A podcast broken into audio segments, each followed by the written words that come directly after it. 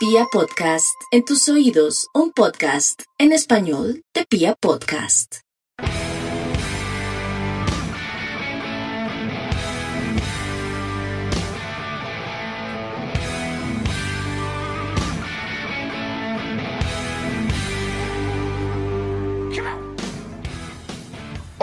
A toda la República Cardenal. Nosotros somos la Guardia Albirroja Sur, la única banda de la ciudad, y este es el podcast oficial de toda la hinchada independiente de Santa Fe. Radio Tribuna Roja. Bueno, programa muy especial tenemos para hoy. Tenemos todo lo que nos dejó el partido de ida frente al Deportivo Pasto, lo que fue la derrota, pero esto es el pasado del primer tiempo. Tranquilos, muchachos. Tenemos la arrasadora campaña de las Leonas que realmente no les queda pequeña la liga. Y tenemos la histórica tribuna Cardenal hoy con un, con un inglés que jugó por, para nosotros. ¿no? Y muchas cosas, vuelve el club deportivo, ya vuelve a su sede, no tenemos muchísimas cosas. Entonces pasamos a saludar a la mesa de trabajo. Piojo, ¿cómo vamos, hermano? Chivo Lancero, hermano, un abrazo. Eh, me alegra que esté bien, escucharle, escucharle su voz, hermano, eh, sin ninguna novedad. Supe que tuvo algunos inconvenientes de salud y nada, eh, un saludo a toda la hinchada de Santa Fe. Tranquilos muchachos, tranquilos. Eh, esta llave, el 1-0 es un buen resultado que nos traemos para Bogotá y ahora hay que terminarlo en casa. Señor Mufasa, ¿cómo me le va? Eh, Julio César, Piojo, Ville, a toda la mesa de trabajo, a toda la linda hinchada de Santa Fe. Buenas noches, buenas tardes, buenos días. Depende del en que nos escuchen. bien, Lancero, trabajando, laburante. Sé que cómo va todo, cómo así que estuvo maluco de salud. No, no, no, no, ya unos problemas. No, mentiras, pues ya superamos el COVID, afortunadamente, sin ningún contratiempo. Y ya estamos listos. Ya pasamos la cuarentena, ya todo bien. Em, ¿Qué les iba a decir yo? Les recordamos a todos nuestros oyentes que nos pueden escuchar por, pues, por Pia Podcast, por Spotify, por Deezer y por todas las plataformas que reproducen los podcasts. Ahí pues, nos van a encontrar. ¿Les parece si nos metemos de una vez a lo que fue el partido de ayer? ¿Cómo vieron ustedes ayer al, a Independiente Santa Fe frente al Pasto? Eh, bueno, toma ahí la, palabra. Pues Lancero creo que ha sido de los partidos más flojos que le, en, este semestre que le he visto a Santa Fe este año. Eh, pues muy pocos se destacaron, destacó a Leandro y el resto de, pues en todas las líneas creo que no hubo los que a, veces aparecían, no, no aparecían el día de ayer. Nos pudiesen haber metido más uno, uno más, gracias a Dios no, y pues Santa Fe solo tuvo una opción que fue el, casi autogol de Deportivo Pasto. Pero como lo decían ustedes al, principio, eh, la llave está abierta, ¿no? 1-0 visitante es un buen resultado y, esperando que, el otro partido pues empiecen a salir las figuras que, han venido eh, saliendo a, través del año.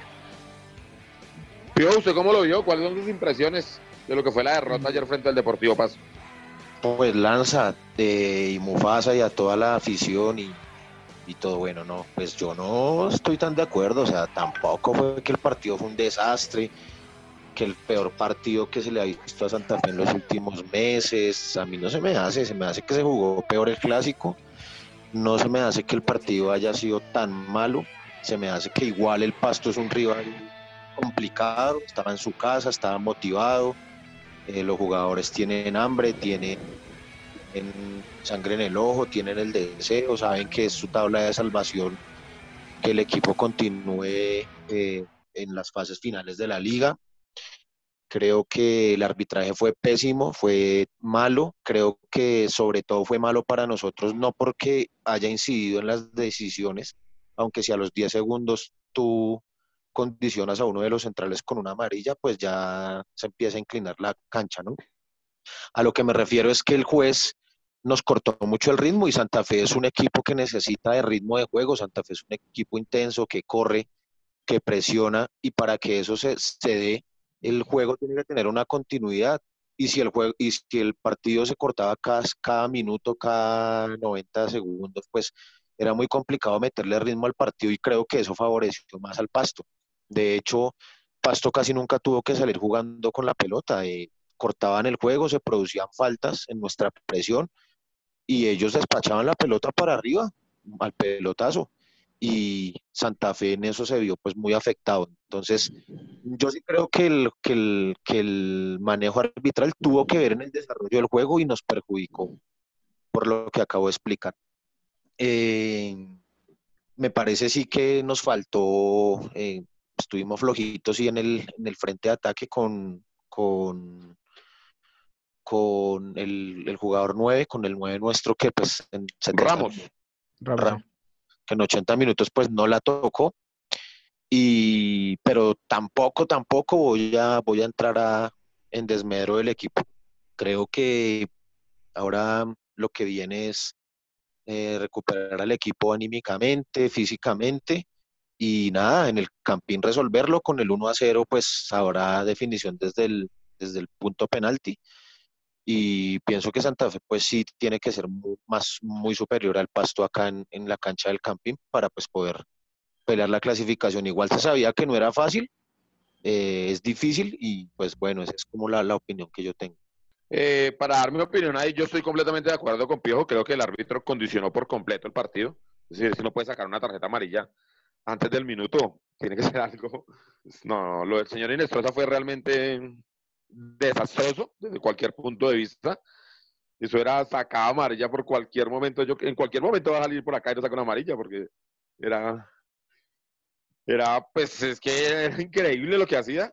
Eh, una cosa que sí quiero recordar, porque como no tuvimos programa el parte hace ocho días, como nos costó la pendejada de Agustín Julio con John Velázquez, nos libró de tener a semejante jugador en el partido. Ayer se hubiera dado un festín por esa punta izquierda, donde realmente llegamos varias veces. Lo que pasa es que Herrera sí no tuvo un buen partido, pero yo no hubiera sido importantísimo para nosotros. Y por la pendejada de estarle queriendo limpiar las tarjetas a Serge, que no tiene nada que ver, resultamos cobrando la expulsión de John Velázquez y nos dio dos fechas y nos, eso nos costó mucho.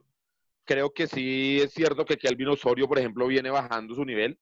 Le había mostrado mejor partido y viene bajando. Eso es un poco preocupante, pero yo creo que, pero mientras que Kelvin viene bajando, John viene subiendo. Es por eso tan importante y yo creo que John va a ser fundamental en el partido de vuelta. Creo que Ramos sí fue intrascendente, era el Ramos que nosotros conocíamos. No tiró una diagonal, nunca marcó un pase, no ganó arriba y eso nos hizo ver un poco como, como un equipo sin profundidad. Creo que ahí fue donde fallamos un poco, que yo hubiera metido a Valdés un poco antes.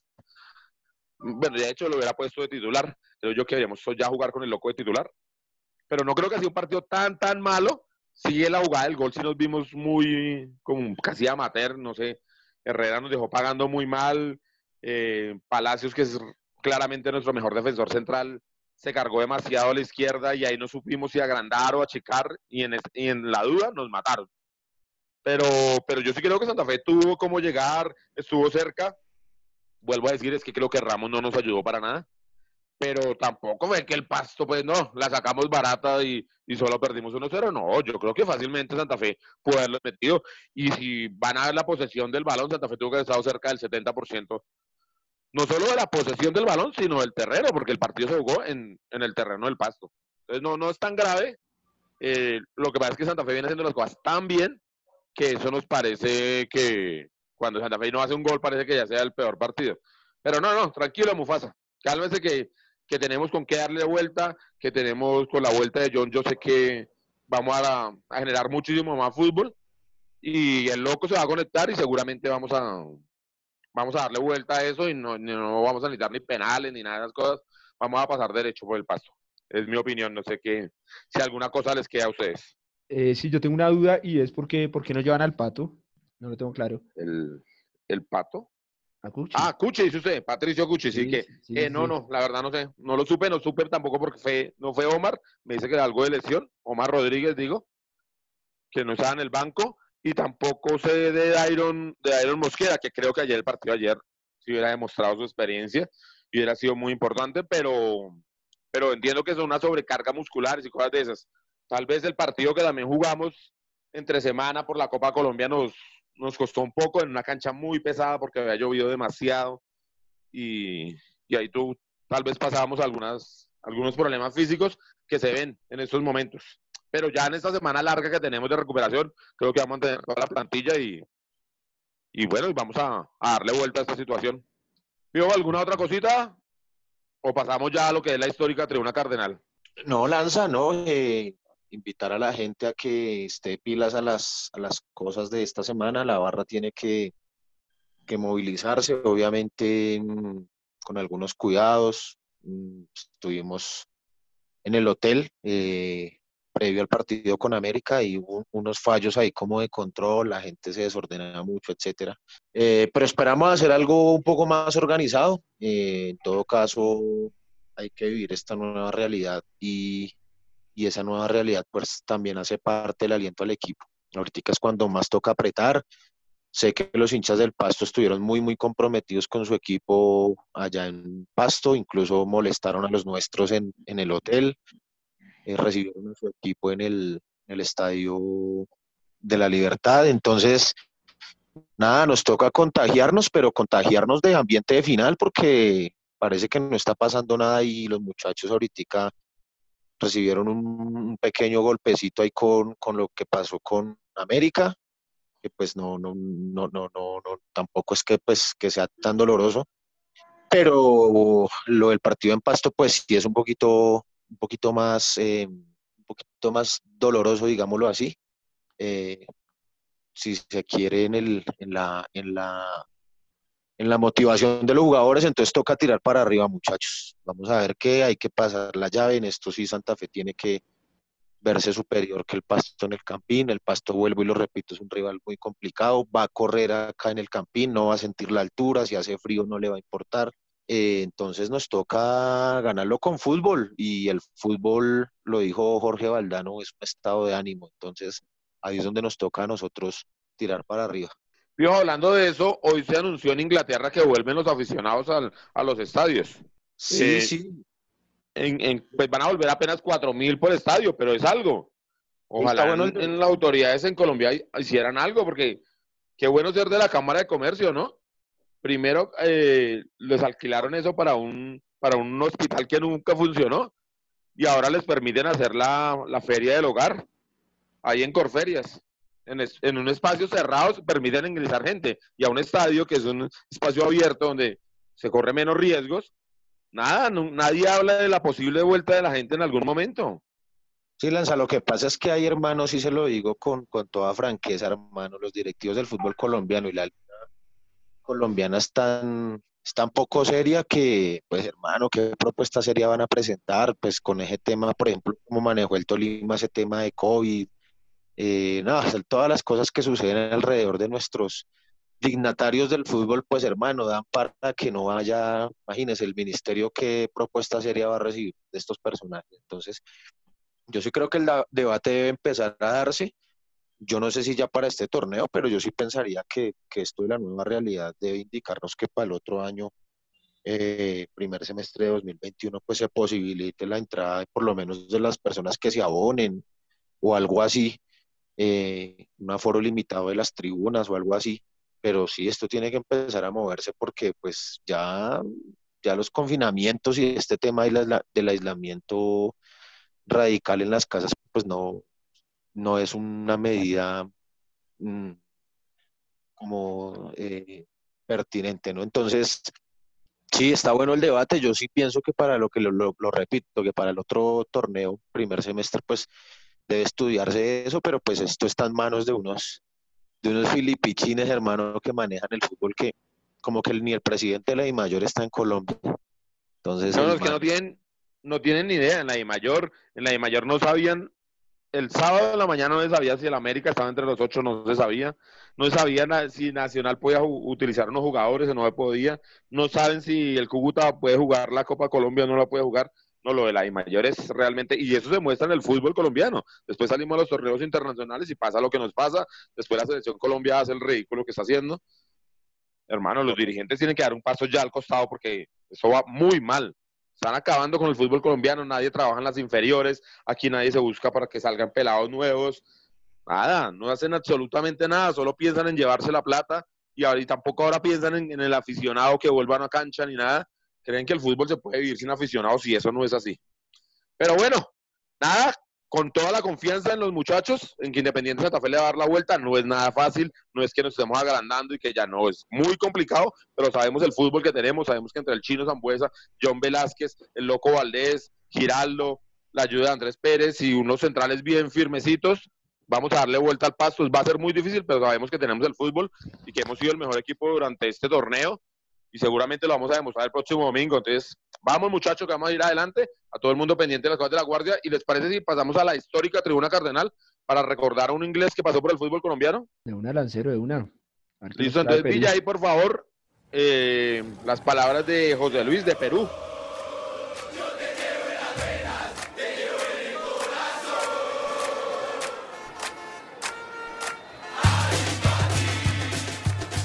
Un saludo para toda la mesa de Radio Tribuna Roja, para su equipo de producción y toda la línea hincha de Santa Peña que escucha este programa. Bueno, las fotos que les traigo el día de hoy es de Neil Franklin. Neil Franklin fue uno de los ingleses que llegó a Colombia hace 70 años en la fuga de jugadores que llegaron en El Dorado y que llegaron a Independiente Santa Fe por gestión de Luis Robledo. Eh, bueno, eh, la historia de este personaje es muy interesante porque era uno de los mejores o es uno de los mejores central backs en toda la historia del fútbol británico y pues prefirió venir a jugar a Santa Fe que jugar la Copa Mundo de 1950. Este año fue publicado un libro de su, de su llegada al país, debido a que pues, fue un escándalo en su momento, pero también fue una aventura de, Neil por, por, mirar otro fútbol y pues experimentar un, nuevo ambiente. ¿no? Y, en, y, en, esta fotografía, especialmente con Chonto Gaviria, se demuestra esa inserción del, del fútbol colombiano al mercado internacional y estas figuras que llegan al país como en esa, en esa aventura por, por transformar el mercado, debido a que en Inglaterra, pues, a pesar de que Neil Franklin era uno de los jugadores más importantes del fútbol, eh, no ganaba como, como una estrella y él quería pues asegurar el futuro de él y su familia. Bueno, ahí se las dejo, espero que las disfruten. Un saludo.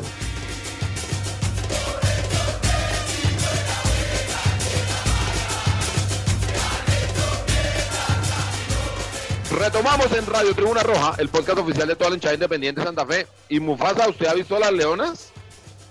No, no, no, no las he, he podido ver los partidos, eh, digamos que creo que por canal de YouTube las están dando, no la he podido seguir, pero pues sí me he enterado que, que están haciendo una campaña perfecta. El Piojo sí que ha estado más pendiente, han ganado todos los partidos, ¿no, Piojo? Una campaña perfecta. Sí, Lancero, están pasándole la planadora a todo el mundo, las, las leonas.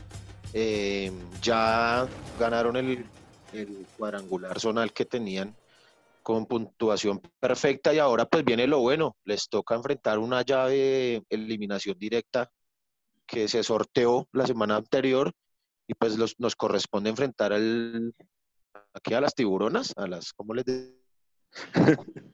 eh, no, no sé, pero, pero los que entienden bien del fútbol femenino me dicen que nos tocó el lado digamos, como complicado del cuadro, ¿sí? Porque pasando, pasando, digamos, todavía no, pero el que la que pasa entre, entre Santa Fe y Junior va a enfrentar el ganador de, de Medellín y, y, Real San Andrés, que se llama el equipo, ¿cierto? Sí, sí. Sí, pero lo que yo entiendo es que el, realmente el difícil, el hueso difícil está entre América y Cali, que es el otro equipo que estuvo arrasando en, en su, en su, en su Es que estuve, estuve preguntando y me dicen que ojo con el Medellín, que tienen un fuerte equipo femenino. Hablando de San Andrés, queremos también enviarle una, no sé si llegue a alguien, pero seguramente hay un santafereño porque hay un santafereño en cada rincón del planeta, a toda la gente de Providencia que, que, la viene pasando muy mal y que también los dirigentes de este país no han hecho nada por ellos. Entonces, para todos ellos también un abrazo, que ojalá puedan reconstruir su isla prontamente. Pero bueno, metámonos mejor y traigamos a, a Camila que nos trae un informe más completo, con más detalles de todo lo que es el equipo femenino Independiente Santa Fe. Entonces, por favor, ahí, Ville, démele play a Camila.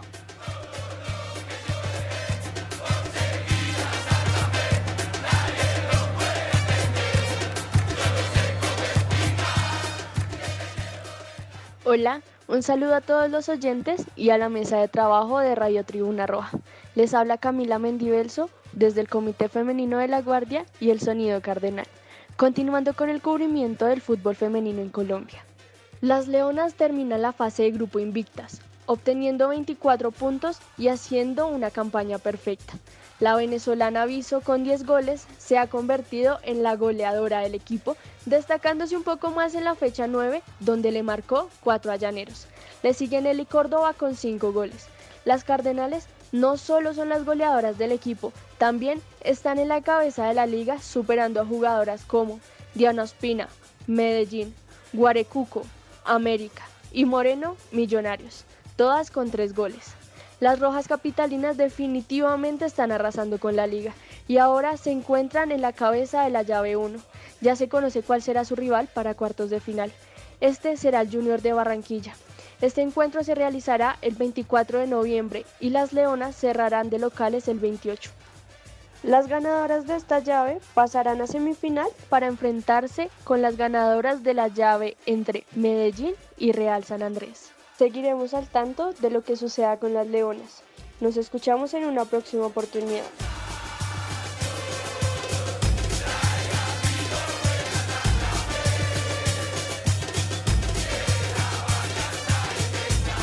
Continuamos en Radio Tribuna Roja, el podcast oficial de toda la hinchada independiente Santa Fe.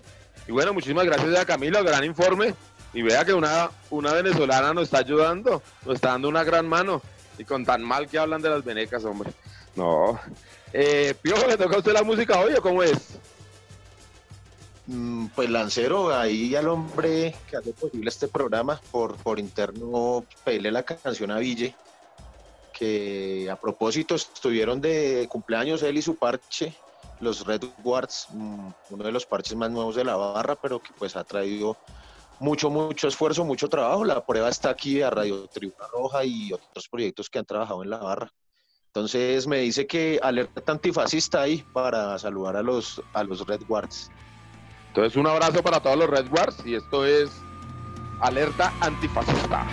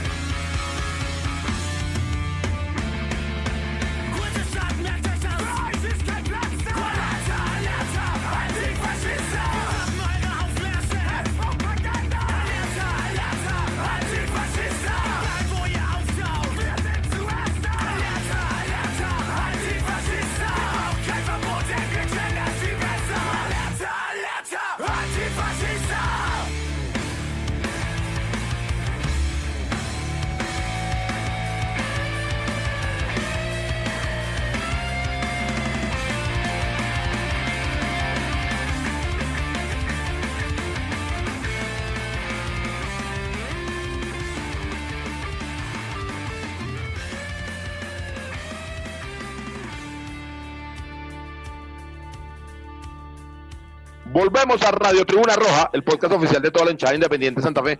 Bueno, Piojo, y vimos que el Club Deportivo volvió nuevamente a su sede en el Tunal. ¿Cómo fue posible esto? No, no, no, estamos, estamos. Ya el líder posibilitó, abrió, está abriendo algunos escenarios del distrito para la práctica del deporte. Entre ellos, pues, el Parque Nacional y el Parque El Tunal, los sitios habituales donde afortunadamente nosotros, pues, tenemos nuestras sedes. Eh, la semana pasada se tramitaron las pólizas sin ningún inconveniente, los seguros. eh, se nos pidió acreditar nuestros protocolos de bioseguridad y estuvieron los, los profes y los encargados del club deportivo y nada, hemos regresado. eh, estamos como en los 50 niños. También los peladitos estaban aburridos en casa, los papás también. Es que ese tema del confinamiento y del, del- del- de mantener a la gente así encerrada es muy, muy complicado, ¿no? Eh, Sí, no, es muy que- difícil y, y durante tanto tiempo, es que es muy complicado. Lo que toca es sí, eh, acatar las medidas, lo trabajan de una manera separada, ellos eh, se, se reparten las canchas eh, y las categorías lo más lejano posible, no hacen trabajo colectivo. Eh, es un trabajo complicado, los profes también han tenido que como que, actualizar algunas metodologías de entrenamiento y pues es un desafío para todos. Pero nada, ya estamos en el Parque Nacional, Parque El Tunal, sábados y domingos, de 12 a 2 de la tarde. Ahí, allí en las redes sociales nuestras pueden encontrar los números de contacto por si alguien está interesado en, eh, inscribir a alguna persona, algún niño o niña en nuestro club deportivo. Ah, eso es muy, muy importante. Eh, me imagino que en la página también encuentran cómo, cómo poder, digamos, inscribir a un Sí, niño sí. Al, al club deportivo. Entonces, por favor, ingresan a www.legars.com.co y ahí encuentran toda la información. También encuentran la tienda de, de La Guardia, que sigue activa, que tiene con sus buenos productos. Entonces, todos muy pendientes, por, favor, señor. Eh, no, no, que le iba a dar los horarios de, de, de las sedes del club deportivo, que acá los tengo. Ah, gracias, Mufasa. Colabórenos con eso. ¿Cómo es? Entonces, eh, la sede principal Parque Nacional son los sábados de 2 de la tarde a 4 de la tarde y los domingos de 2 de la tarde a 4 de la tarde. Y la sede sur en el Parque El Tunal son los sábados de 12 del día a 2 de la tarde y los domingos de 8 de la mañana a 10 de la mañana. Ahí está, por favor, para que lleven sus niños, para que sigan haciendo deporte y pues para que estén jugando. Van a tener todas las medidas de bioseguridad. Los profes vienen preparándose para que todo salga muy bien. Y no, por este programa no es mucho más. Por favor, les pedimos que estén muy atentos a las redes sociales de La Guardia, que seguramente vamos a necesitar el apoyo de todos ustedes para hacer sentir más local Independiente Santa Fe el próximo domingo. Entonces, ahí todos muy pendientes. Le agradecemos a, a Santiago Villegas, que hace parte de la edición de este programa. Sin él no fuera posible esto a Tatiana Ramírez, que nos ayuda con la parte gráfica, a Camilo Perdomo, que nos ayuda en las redes sociales, y a todo el equipo de comunicaciones de la Guardia Albirroja Sur. Esto es Radio Tribuna Roja.